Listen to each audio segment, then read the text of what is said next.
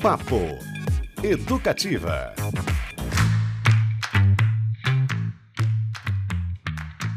Opa! Meio-dia, 26 minutinhos, mais um Papo Educativa começando nessa terça-feira com cara de sexta. Pois é, feiradão chegando, né? Mas a gente te traz muita informação e cultura. Hoje o papo sobre um fato icônico que aconteceu aqui em Curitiba em 1976, quando um caminhão de dinamite explodiu ali nas enodezas do AU, Cabral e adjacências. Ana Carolina Azevedo está com a gente para falar sobre isso. A gente vai falar também sobre o show de Marisa Monte, o filme brasileiro que está cotado para representar o país no Oscar e outras cositas mas Começo dando bom dia para o meu amigo Beto Pacheco. Tirando o que tá ruim, tá bom, né, Beto? Bom Meia dia. boca. Vocês gostam, né?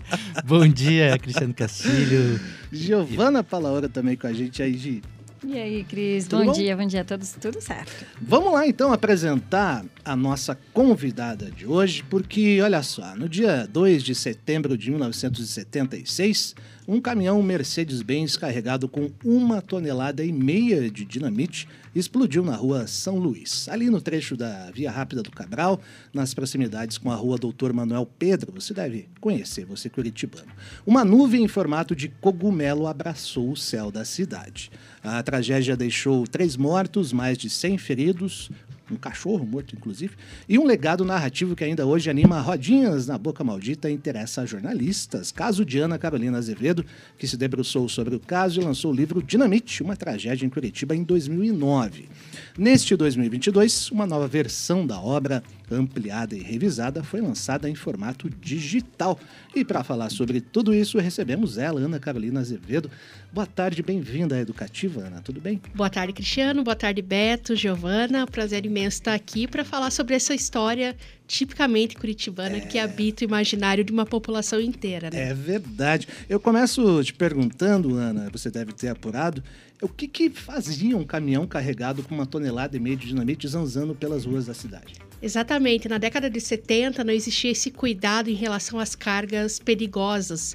É, hoje em dia, as cargas mais pesadas e com potencial devastador, elas circulam pelo contorno né, da cidade. Né? Esses caminhões não não transitam mais pelas ruas, mas naquela época, década de 70, não existia esse cuidado. Então, é, fazia parte da rota, né? Ele saiu de Colombo, né? Carregado com uma tonelada e meia de dinamite. É muita coisa, né? Já tinha 600 quilos de cola no mesmo, na mesma Nossa. caçamba. Então, já tinha um potencial de explosão, né? É, por si só. E ele estava indo ainda para o centro da cidade e acabou explodindo antes de chegar ao centro, né? Então as matérias da época dão conta, enquanto manchete, de que a tragédia poderia ser maior Se caso tivesse chegado até o centro, né? Então, é uma, uma não digo negligência, né? Porque fazia parte da, da- do cotidiano, né? Mas, assim, é bastante louco pensar nisso, na verdade, hoje em dia, né? Uhum. Hoje em dia é inconcebível esse, esse tipo de trajeto dentro da cidade. E qual que era o destino, desculpa, qual que era o destino do, do caminhão, só pra gente fechar esse assunto? Né, ele foi carregado lá em Colombo, né? Uhum. Na, na fabricante de dinamite. E ele estava indo para Itajaí, Santa Catarina, para uma fábrica de cimento, né? Pedreira, etc. Né? Porque a dinamite tem um potencial de explosão muito utilizado em pedreiras. Só que, como eu falei, ele ia passar pelo centro para fazer um terceiro carregamento de móveis. Vocês calculem. Como assim? Valia tudo, valia Na tudo. mesma caçamba, eles aproveitaram o espaço. Opa, Cola, vamos carregar o que dinamite e der. Os armários lá. E os armários na Hermes Macedo, naquela loja HM, né? Antigamente. E daí, por conta disso, houve esse desvio do trajeto. Iam pegar umas balas de deu. banana no caminho. Tinha Sabe tudo pra aqueles dar errado. né? aproveitamentos de carga que a gente tem hoje em dia, Ah, ainda assim, então. com pequenos fretes, né? Então, é, aconteceu com a dinamite, é isso. Exatamente. Que loucura, gente. Não, eu ia comentar que é engraçado, né? Porque você vê filme de faroeste, assim, os filmes antigos, com uma dinamite os caras já tomam cuidado, Uhum. carregam, né?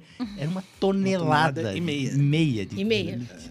Um caminhãozinho 70 e... Bom, o ano era 76, devia ser bem mais antigo. né? Não, ele era um Ele era caminhão novo. novo. ele era de 75, né, o modelo, né? Então, inclusive os ajudantes, né, que carregaram, eles se referiam ao, ao caminhão como, a- olha aí, esse Mercedinho tá, tá Zero. supimpa, né? como diriam na época. Então aconteceu tudo isso, né? Muito bom. Gente, papo educativo hoje com Ana Carolina Azevedo, falando deste icônico episódio, uma tragédia, na verdade, né? A explosão do caminhão ali na região do Cabral, do AU. Se você quiser participar, se você porventura acompanhou isso, né? Um Tem histórias nosso pra demais- contar também. É, tem histórias para contar, ou conhece alguém que viveu, mande seu alô aí, seu recadinho para o nosso WhatsApp, 3331 7516. Exato. Aliás, essa é uma, até uma pergunta interessante, já que isso aconteceu há tanto tempo e você nem era nascida. Aliás, eu também não era nascido, Nem vamos eu. deixar isso explícito. Também não. Ninguém nessa era nascido ainda. Como que essa história chegou até você e surgiu esse interesse de criar, de escrever esse livro? Minha família foi testemunha ocular da tragédia, né? É, felizmente, nenhum deles se machucou, enfim, né? A gente não teve prejuízos materiais também.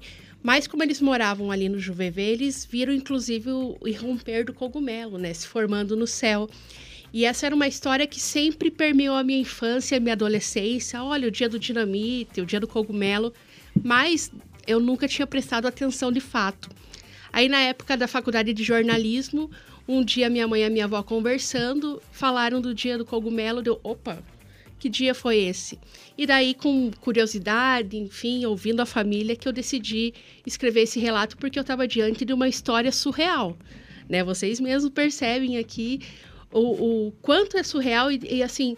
Ah, porque o motorista não morreu. Eu, Como é que o motorista de um caminhão que explodiu não morreu? Então, não morreu? tudo... Não morreu, não morreu. Ele, eles perceberam um incêndio na, na carroceria do caminhão antes da explosão, né? Então eles tiveram um tempo, o motorista e os dois carregadores, de saltar da cabina, né, do, do caminhão e tentar avisar o máximo de pessoas ao redor de que, de que tinha uma bomba ali prestes a explodir. Só melhora, né? E, Só e- e melhor. essas histórias, assim, é claro que você teve acesso como estudante de jornalismo às reportagens de jornais, mas é, acredito também que essas histórias, como permeou a tua família, tenham permeado de outras pessoas também. Teve desencontro? Aquele cada conto eu, né, aumenta, Aumenta um um ponto.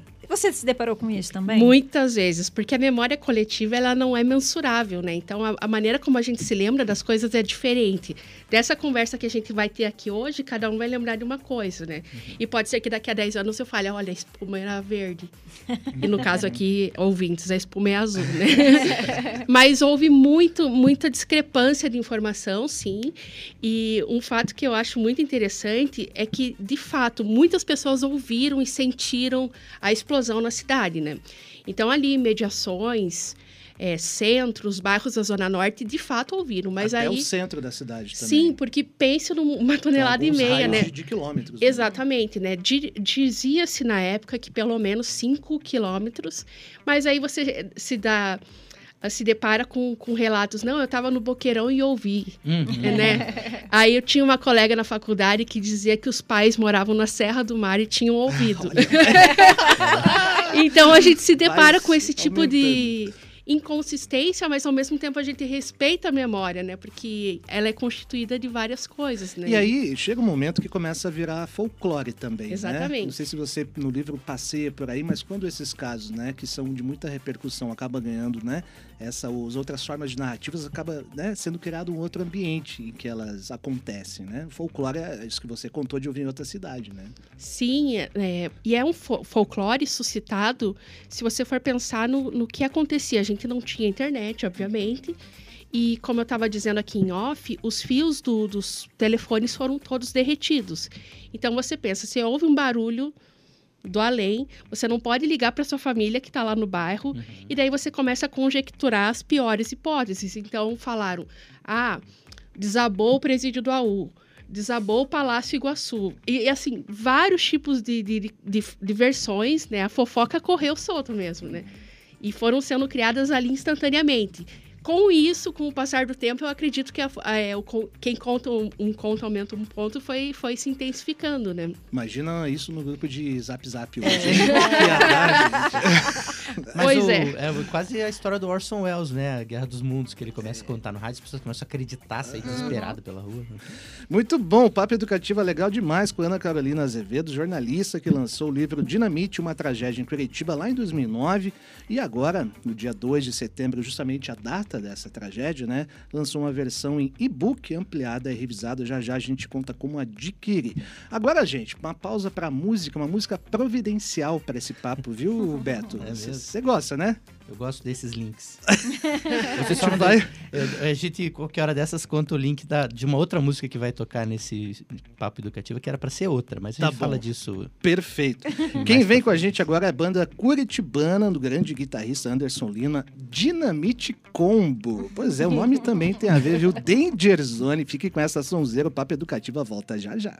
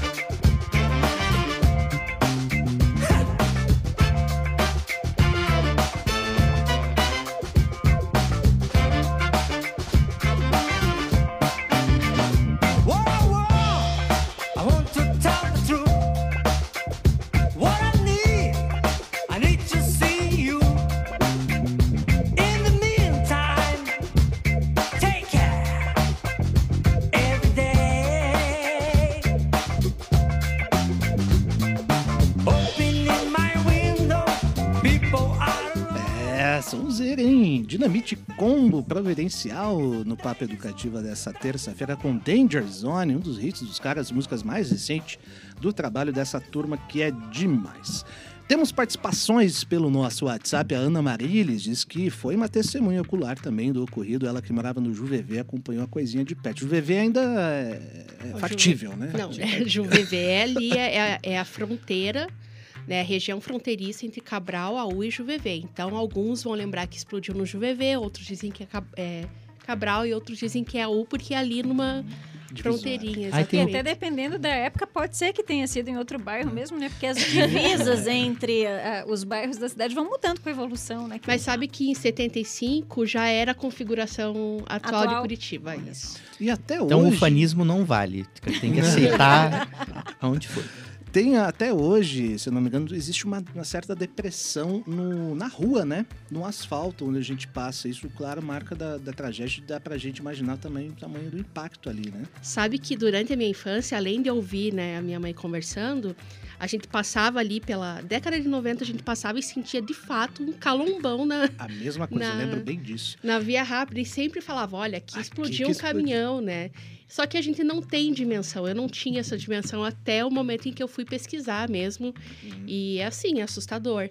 É, tem gente que fala, olha, até hoje tem um calombo lá, né? Mas, assim, eu acredito que, embora eu observe, mas talvez eu tenha uma versão, uma, uma visão contaminada, né? Às vezes eu observo lá, opa, tem calombo mesmo.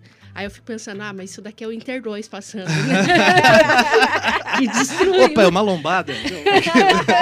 20 anos de Inter 2, né? é. Não, asfalto que, que segura ali, né? Importante não ter ficado nenhuma dinamite ali perdida também. Pois né? é. Muito bem, Ana, Ana Carolina Azevedo. Queria saber é, como é que foram as- a- o seu sistema de apuração, né? As entrevistas para esse livro. E o personagem principal, acho que acaba sendo o próprio fato, né? A própria explosão, é mais ou menos por aí. Exatamente, né? É, eu sistematizei a minha busca na época, a gente tá falando de 2007, numa época ainda analógica, né?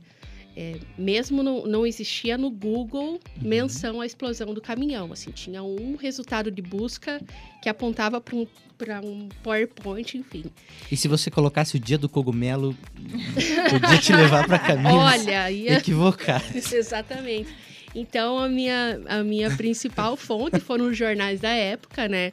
Então, eu fiquei durante muito tempo frequentando a biblioteca pública, que lá tinha o acervo dos principais quatro jornais, né, da época. E fui lendo, fui lendo, e daí quando eu me deparava com um nome mais peculiar, eu anotava, porque eu pensava, esse eu acho na lista telefônica, Hum. né? Você vê como eu, né? e, mas assim, os- é, eu também concordo que ah, o fato em si é o principal personagem. Ainda assim, a gente não pode desconsiderar as vítimas fatais como personagens importantes. E uma dessas vítimas tinha sobrenome dos Santos. Então eu jamais acharia na lista telefônica, né?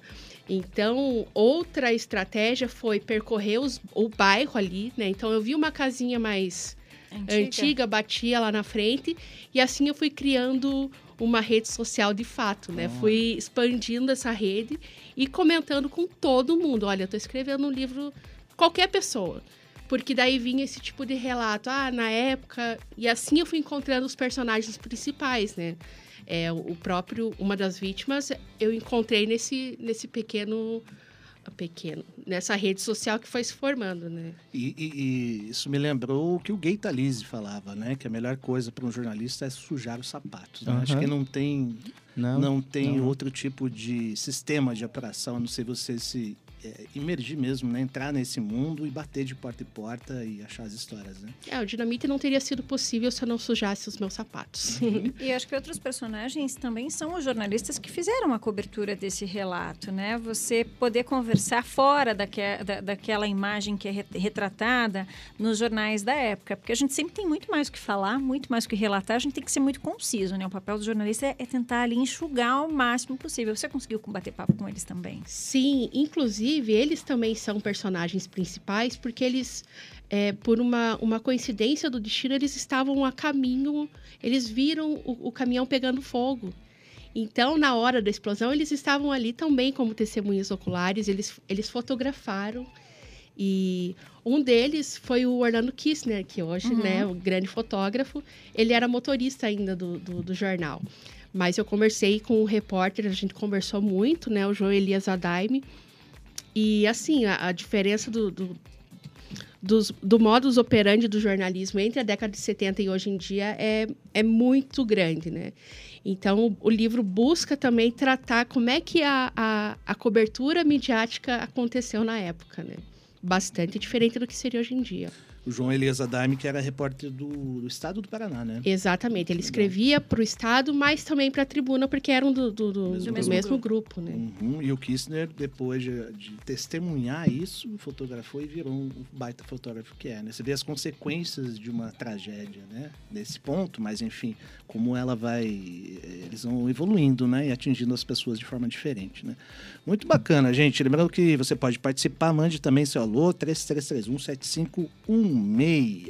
Beto Pacheco, alguma coisa aí?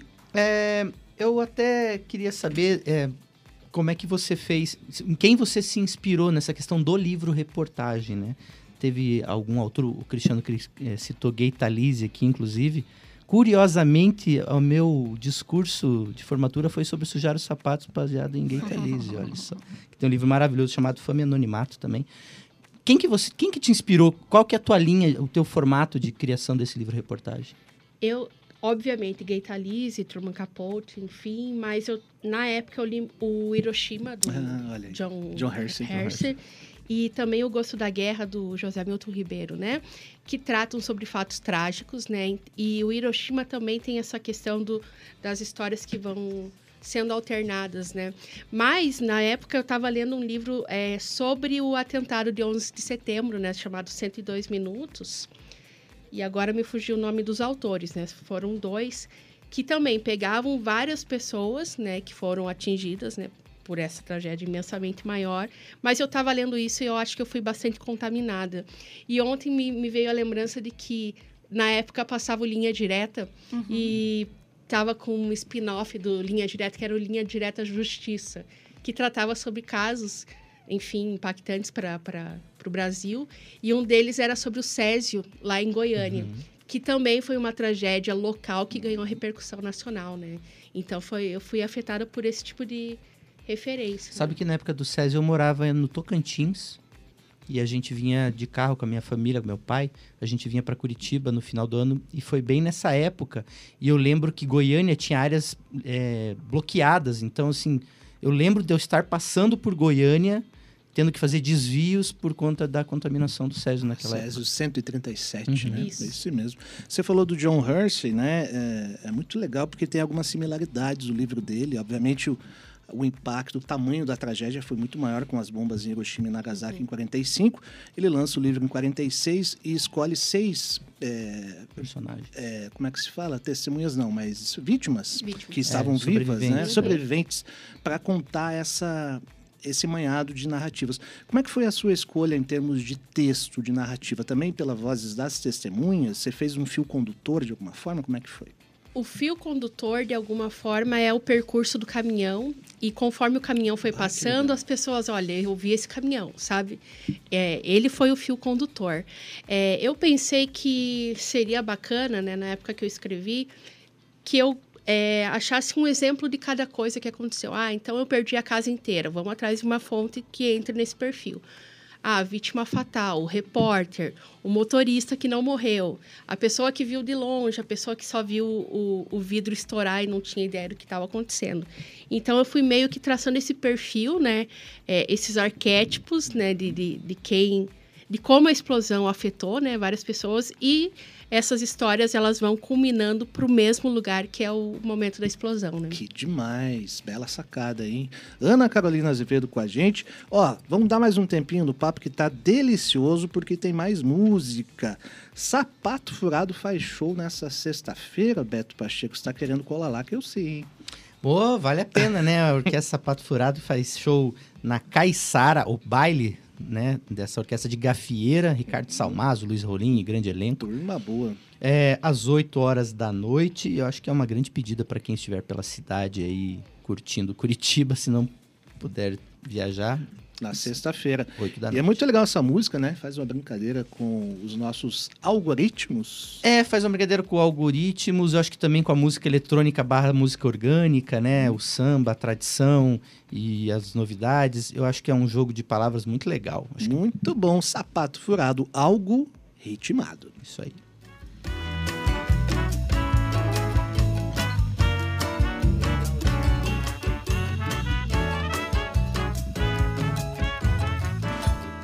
Neste pandemônio estão dizendo que agora tudo é baseado na tecnologia. E que as relações outrora presenciais, agora cada vez mais virtuais, guiarão os nossos dias. Que os neurônios que viviam na caixola fundaram nova escola, baseada em sequências numerais, onde zero e um empareados fazem tudo, sabem tudo, criam tudo, movem guerras, trazem paz. É o algoritmo mandando brasa. Algoritmados através do seu dedão, colhendo seus dados a nível atmosférico, são os eletrocérebros com olhos espiões. É o algoritmo mandando brasa, algoritmados através do seu dedão, colhendo seus dados a nível atmosférico, são os eletrocérebros com olhos espiões. É um barato a tentativa descarada. Trabalho da rapaziada depender de um numeral. Nossa verdade vai bem mais do que a vaidade. Veja só que o nosso insight vale mais que qualquer like. Por isso agora eu vou mostrar pra essa máquina com toda a força tática que eu tô jogando em casa, sim senhor. Eu faço samba todo dia e não descanso, porque é com o meu balanço que eu faço esse robô. É o algoritmo mandando brasa, algoritmados através do seu trampo. Algo ritmado com a orquestra Sapato Furado que show nessa sexta-feira às 8 da noite na Caiçara, né, Beto? Confirmado? Confirmado 8 da noite, acho que improvável que estaremos por lá Alô, Fred. curtindo. Alô, Fred! Já separa aquela mesa lá. E ó, gente, as participações continuam, né? Essa história realmente envolve muita gente, muitas testemunhas que presenciaram essa tragédia. A gente tem participações no nosso, WhatsApp. Quem está aqui com a gente para informar é o Lucas Franco. Diga lá, Lucas. Ele que, a hora que a gente falou de lista telefônica, ele ficou meio... O que é isso? O que é isso? Boa tarde, boa, Boa tarde, tarde. todo mundo. Ó, o Anderlin Júnior tá mandando aqui no nosso WhatsApp, ele mandou um abraço pra Ana. Ele falou que ele já leu o primeiro livro e disse que tá muito ansioso pra ler essa nova versão do livro. E ele disse que a nona dele morava ali no Cabral e ela sempre contava essa história pra ele. Um abraço, Anderlin. Um abraço pro Anderlin. O Gilson Crespo falou que ele morava ali perto do terminal Boa Vista e no momento da explosão ele tava fazendo a barba e ele teve um leve ferimento no rosto, porque Leve. ele tava fazendo a barba na hora. Era um final de tarde e se ele, assim, pelo que ele se lembra era sábado, mas igual você falou, são relatos, né? E pode ser um pouco diferente, talvez. E o José Cardoso falou que ele agradeceu, falou parabéns pela, pela matéria, pelo trabalho, pelo livro que você está fazendo, por essa revisão e tudo mais. E ele disse que ele lembra até hoje o cheiro de pólvora da explosão, de quando aconteceu. E se eu não me engano, ele, ele disse que, se não se engana, é igual aqueles cheiros de pólvora de lojas de fogos de artifício. Era muito parecido e era um cheiro muito forte. Essas foram algumas participações e é isso aí, vamos continuar. Muito bom, valeu a todos que participaram, todos e todas. Nosso WhatsApp está aberto em 33317516. E a gente estava conversando, porque eu não resisto, a gente fica curioso, né, com, com histórias assim. Eu perguntei para Ana aqui, é, nos bastidores, se teve alguma coisa que surpreendeu. E não teve uma coisa. Tiveram várias coisas e conexões diferentes também entre os personagens, Ana. É, uma das, um dos fatos mais, é, eu, eu diria, surreais é que os dois personagens, motorista do caminhão, né, que era o Donato, e o senhor João Mateus, que foi uma das vítimas fatais, os dois tinham irmãos gêmeos. Né? Isso contribuiu para o enredo também, sabe? Porque, poxa, é uma coincidência irresistível. E ainda encontrei mais dois pares de gêmeos conversando, é, conversando com com fontes, eu pensei, não, eu não vou encher o livro de gêmeos, né? Porque era, era assim, eu ia conversar com você, opa, tem, tem gêmeos nessa família, né? Então, essa é uma história bem peculiar.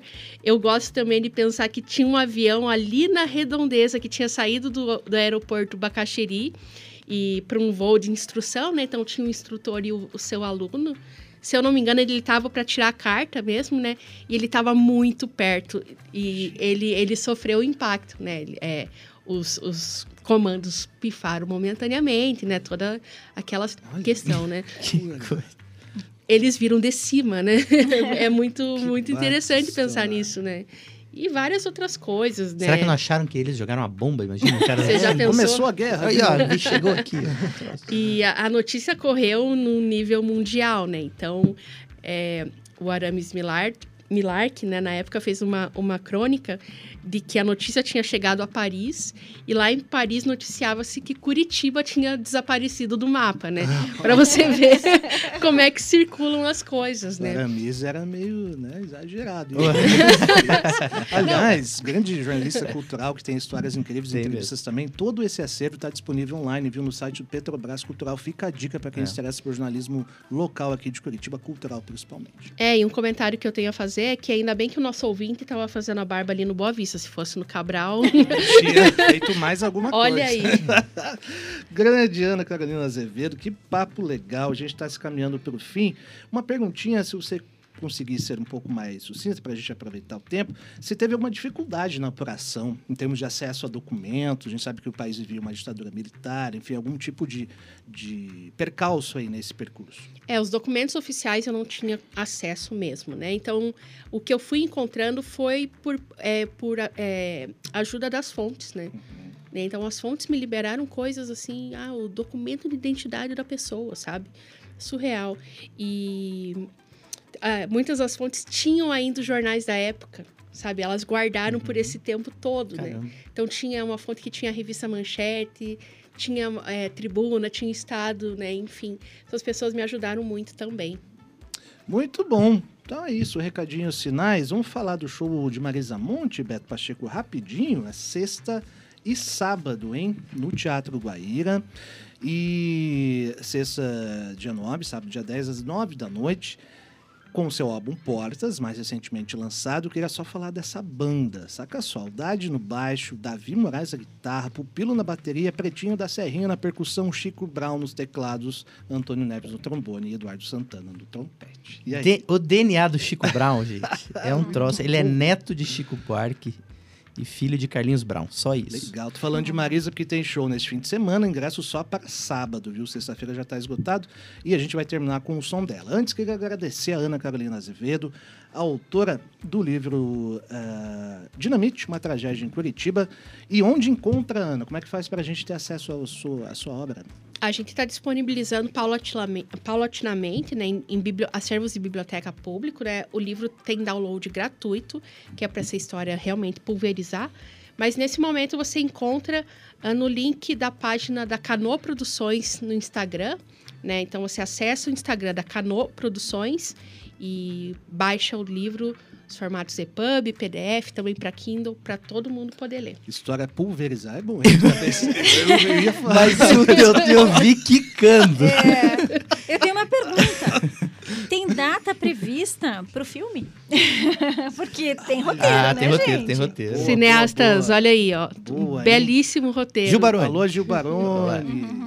Alô, Ali Muritiba, né? Né? Dessa turminha. Exatamente. Eu, eu fiquei na dúvida entre fazer um livro e um, um documentário, mas eu acredito que para o documentário faltariam imagens da época. Eu fiquei nessa Mas dúvida. quem sabe aí alguém de ficção pega essa história e Eu fala com a Ana Carolina, sensacional. gente. Por favor. Sensacional. Ana, valeu demais. Obrigado pela presença. Parabéns pelo seu trabalho. Magnífico. Pela conversa que foi sensacional. Eu viu? que agradeço, pessoal. Foi ótimo estar aqui na Educativa e falar para esses ouvintes. Eu também sou ouvinte, Que bom. então é uma satisfação imensa. Satisfação é nossa. Beto Pacheco, valeu demais. Sextou aí, não? Sexti... É, uma sexta na terça, Tercinha? né? Olha, tercinha, isso aí, vamos lá.